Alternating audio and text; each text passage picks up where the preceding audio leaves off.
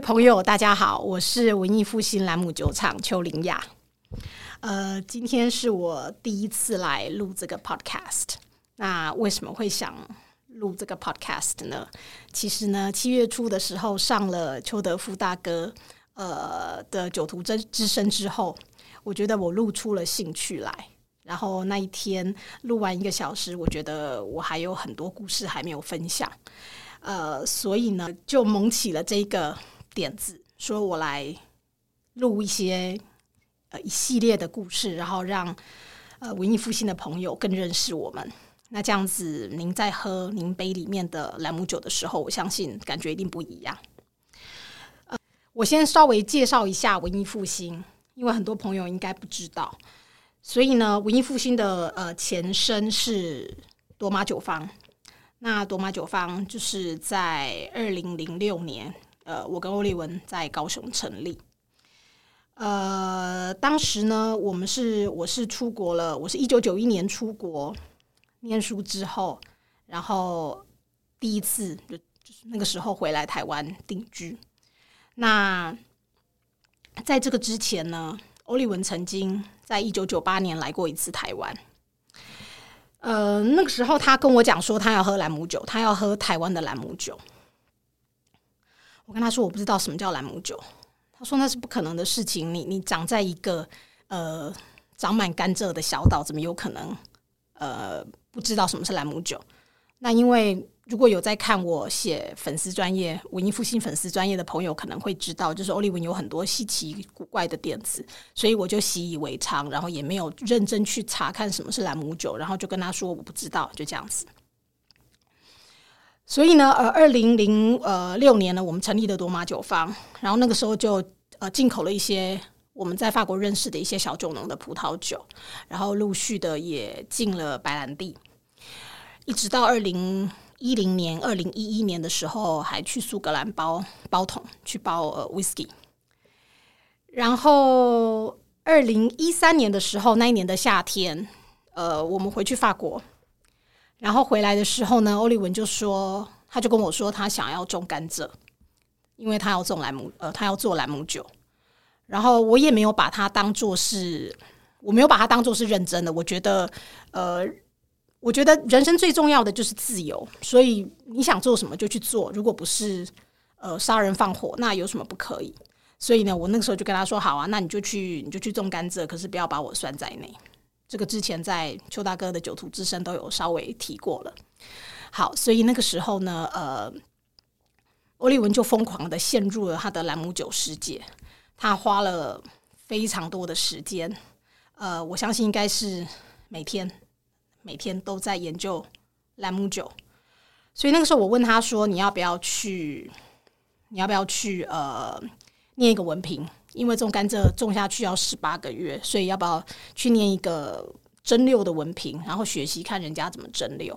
他跟我说，他要学的东西是，他要找的东西是一个蒸馏厂自己的灵魂，所以没有人会教你，没有人会教他。当时他这句话让我很。呃，让我很佩服，所以呢，我就跟他说：“好，那你就慢慢的去找。”那之后呢，就之后呢，就收了两次，不对，收了收了三次，所以就二零一五年收了第一次，二零一六年第二次，二零一七年，所以在这段期间呢，我是有去帮忙。带两个儿子去帮忙榨汁，可是没有呃，那个时候没有正式加入，因为我那个时候认为这是欧丽文想想玩的事情，然后那不是我的那个不是我的兴趣，所以就让他自己去寻找他的灵魂，哦，他的未来的蒸馏厂的灵魂。这段期间呢，他跟我讲话都是平行的。我时常跟我的朋友说，那个时候欧丽文的他说我的对话都是在讲兰姆酒。然后我全部都在讲两个儿子的教育。那我那个时候大概被他呃这样子跟我讲兰姆酒讲了很长的一段时间，然后他一直跟我说未来的酒厂一定需要我，可是我不相信他。我想说啊，反正呢这个梦兰姆酒梦做完了醒了就就这个阶段就结束了。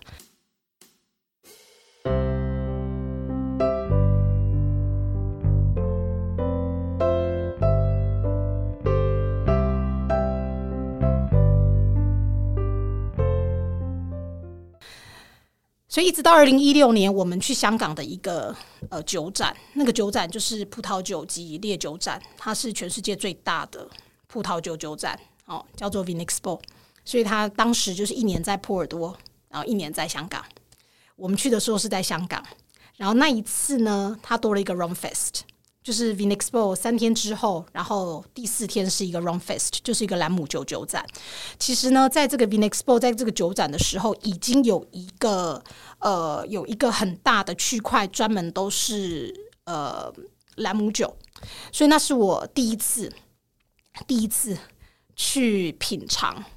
或者应该说闻，因为我根本就没有喝，我酒量非常非常不好，所以我最主要呃我都是在享受。不管是葡萄酒或 whisky 或白兰地，或者是兰姆酒的香气，所以从来很少很少喝。所以那个酒展呢，呃，是我第一次有机会去闻到其他的兰姆酒酒厂的兰姆酒，那是给我很大的，我非常呃非常震惊。那是我第一次呃闻到欧利文以外的酒厂做的呃兰姆酒。然后让我更讶异的一点是，嗯，所有世界上最知名的兰姆酒的这些专家，或者是酒厂，呃，欧利文没有一个不知道，甚至他都还跟我说，这一个呢，他是专门做销售，所以呢，他不懂蒸馏的呃技术。所以，我我说哦，天哪！所以你这样表示，你已经这个酒厂都研究的很透彻，你才有办法知道说，呃，这个人讲他哪里讲了错错误，然后哪里讲的呃不够完整，呃，或者是哪里只不过是一个呃行销部门他们的呃说法。所以欧利文当时他每一个酒厂这样子呃跟我的说明，跟我的解释，让我呃。由衷的想要呃加入他这个这个兰姆酒梦，所以参加完呃那个酒展，我就直接跟欧丽文说，我加入了，然后我就开始着手找地，嗯，找地，然后研究台湾申请酒厂的法规。不瞒你们说，而且我相信很多人都知道。非常非常的困难，可是这个我可以再花很多集再讲这个故事。我今天想要先把呃文艺复兴初期的这一个阶段先把它交代清楚。呃，所以呢，二零一六年那个酒展五月份，那个时候是五月底，呃，给我很大的信心。那个时候我说：“哇，欧利文做的兰姆酒居然是这么有水准。”然后我居然。我居然都不知道。回来回来台湾之后，就开始找找酒厂，然后呃申请执照。那个时候应该是先哦对，先赶快叫欧利文去订我们的蒸馏器，因为在这个之前，他从二零一三年开始的蒸馏器是一个呃台湾用来做高粱酒、米酒的呃不锈钢的蒸馏器。所以那个时候，既然觉得他已经呃有这个品质，所以就说好，那我们就去投资，所以就去找了呃，去找了他开始研究，看他哪一个国家的蒸馏器比较适合他，然后也比较呃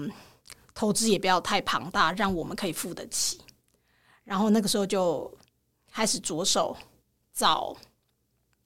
资金。那个时候，多玛酒坊帮了很多的忙。那个时候，疯狂的、疯狂的去推销，疯狂的做在百货公司做档期，就为了支付我们的那一个呃蒸馏器。他要哪一个国家的蒸馏器？原本他中意的是一个德国的蒸馏器。那个时候，都把那个蒸馏器的相片传给我一些多玛时期的客人，然后还很开心说：“啊，这个就是我未来的蒸馏器。”然后后来呢，呃。经过了一段时间思考之后，发现了法国人怎么可以买德国的蒸馏器呀？法国人就要买一个法国的蒸馏器。今天又不是说法国没有蒸馏器，所以后来就决定是一个法国的蒸馏器。这个蒸馏器呃，就是全铜制的这样子。所以呃，欧利文跟我说，他要他得第一次先付一半的呃定金，然后我们没有那么多的钱。我跟他说呢，呃，因为我以前在雷诺汽车呢，我在还没回来台湾之前，我在雷诺汽车，欧利文在欧宝。那然后也是 GM 嘛，好，那我当时我的工作就是零件的采购，所以这时候我就发挥出我呃当采购员的专长，就是我跟他说哦，你去跟这个蒸馏器的公司说，呃，你要分期付款，哦，你不能够一次就先付他一半，而且我相信他绝对同意，因为我才不相信每天都有人在跟他订蒸馏器，然后欧利文他很很不好意思去跟人家谈这个。我跟他说：“你没有跟他杀价啊，你只不过是跟他谈，请他给你多几个月，让你延后付款。”所以后来呢，欧利文 email 过去之后，哎，他们回复是愿意，所以我就跟欧利文说：“你看嘛，我早就跟你讲，绝对他们绝对愿意的。”所以他就先付了百分之二十五，然后几个月后再付百分之二十五，然后这样子还是没有解决我们买这个蒸馏器的这笔庞大的支出的。问题，朵玛酒坊的酒也只帮了一些一些小忙，所以那个时候我就去找我的，我跟欧丽文在台湾的大恩人，就是小燕姐跟武将军，说完蛋了，蒸馏器还有这么好几百万要付，那是不是可以？呃，我拿一些酒还没有熟成，还在橡木桶中熟成的兰姆酒，就是二零一四年开始，呃。进入橡木桶的桶的兰姆酒，我就说我们把这些酒拿去呃给你们试喝，然后你们先预购，所以预购的概念就是从那个时候就开始了，钱我都要先收，因为我真的没有钱去付那个蒸馏器，所以呢，小燕姐她一口答应，然后呃我们就带了三款酒，三个桶子，三个桶子的兰姆酒。呃，拿去给小燕姐跟她的朋友试喝，然后小燕姐非常非常的呃，帮了非常大的忙，跟吴将军，然后他们就让我们卖了应该有两个橡木桶的兰姆酒，所以就是说，呃，他们而且那个时候就只有五公升的包装，没有七百五十毛的。因为那个时候瓶子还没有找到，然后先找到的是五公升的瓶子，然后这样子买才会多嘛，不然看人家跟你买一瓶才七百沫，对不对？然后如果买呃一样是 一样是一瓶啊，那那个的话就有五公升，所以当时就说好，那就是我们就买五公升的，一瓶就是五公升。嗯，那些钱让我们又有办法付了蒸馏器的一部分的开销。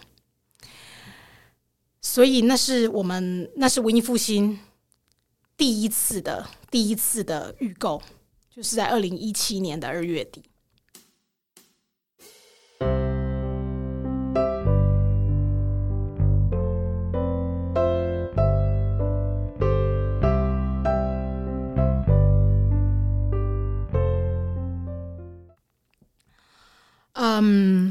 这些酒呢，当时都跟他们说，因为是预购，所以钱都先收哈，全部的钱都先收，所以他们真的是，呃，而且他们还不知道这个酒未来会变成什么样子，就是他们只喝到二零一七年那一天的的的的的兰姆酒，可是这个在桶子里面，可能有的只有两年，有的有三年的，有两年的跟一年的，所以那是这是对我们多大的信任，然后把这些酒钱先给我。而且当时我还不知道，我还不像今天还可以告诉大家说，哎，我这个酒已经熟成了，我大概一个月后之后可以出货。当时都没有，当时就是呃说出货日期是未知，所以有可能一年，有可能两年，有可能就是都不知道。好，所以后来是在二零一八年五月份的时候，把那些五公升的酒送给客人，送给小燕姐的朋友们，然后。呃，我们的七百亩的是在二零一九年，二零一九年的时候才呃确定我们要什么样子的瓶子。那也是在二零一九年的六月才去见邱大哥、邱德福大哥，还有姚和成大哥。那个时候，李别说，欧利文说，嗯，台湾呢要找台湾的专家，就是找台湾的 whisky 专家。那叫我去找看威士忌，呃，麦麦芽狂人就是 Malt Maniac 里面台湾的成员是哪一位？那当然一找就是姚和成大哥。然后呢，就去把姚呃，我家里本来就有姚大哥的书，呃，威士忌全书。然后之后呢，翻了之后知道还得要还得去呃联络邱德福大哥这样子。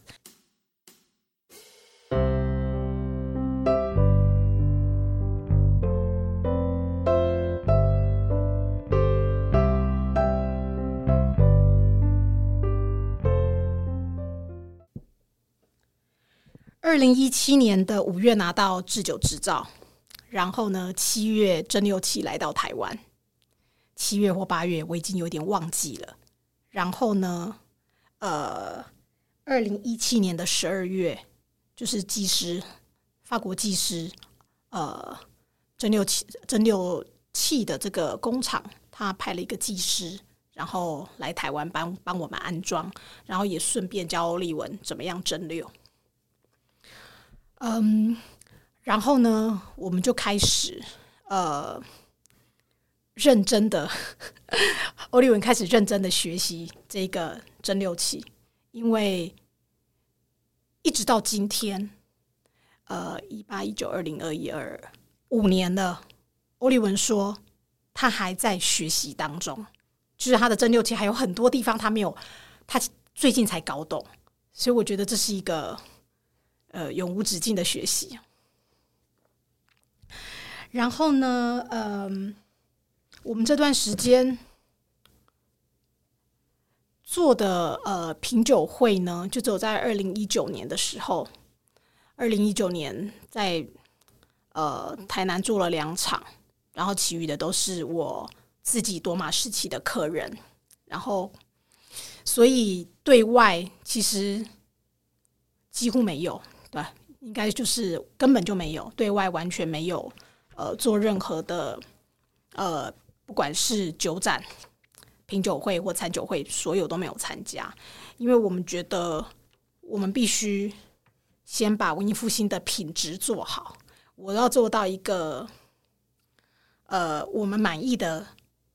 水准。然后，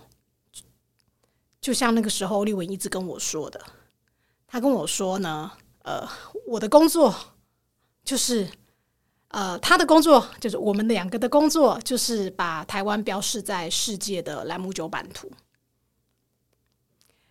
当时他给我看了很多的部落格，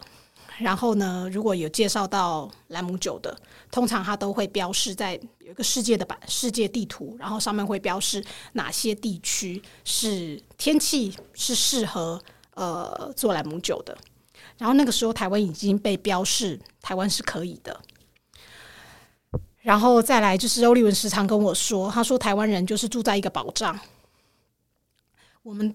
台湾岛下面有一个宝藏，可是没有人知道，就是我们有一个金矿，可是没有人知道，要等他这个法国人来台湾，然后才去开始挖掘。好，所以呢，我当时的工作就是这样子，就是说我要让世界知道，呃，台湾有兰姆酒。嗯，然后呢，欧利文也跟我讲，他跟我说呢，其实他最好奇的，他为什么要做兰姆酒？因为这个绝对不是我们两个最喜欢的酒，因为我们两个不呃，从来不是因为我们两个都一直喝兰姆酒，所以我们才决定来做兰姆酒。我们两个认识是从葡萄酒开始，然后这又是很长的一段故事，我未来有机会可以分享。那呃，会做兰姆酒，就是因为台湾有甘蔗，就是为了回答他一九九八年第一次来台湾的时候。问我的那一个问题，说台湾的兰姆酒，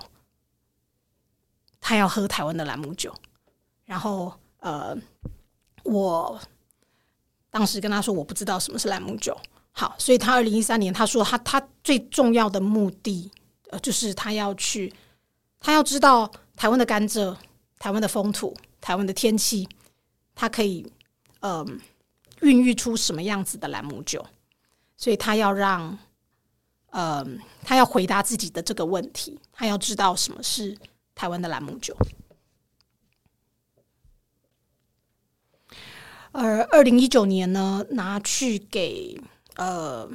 邱大哥跟姚大哥品尝的兰姆酒，是用台湾的不锈钢蒸馏器蒸馏出来的。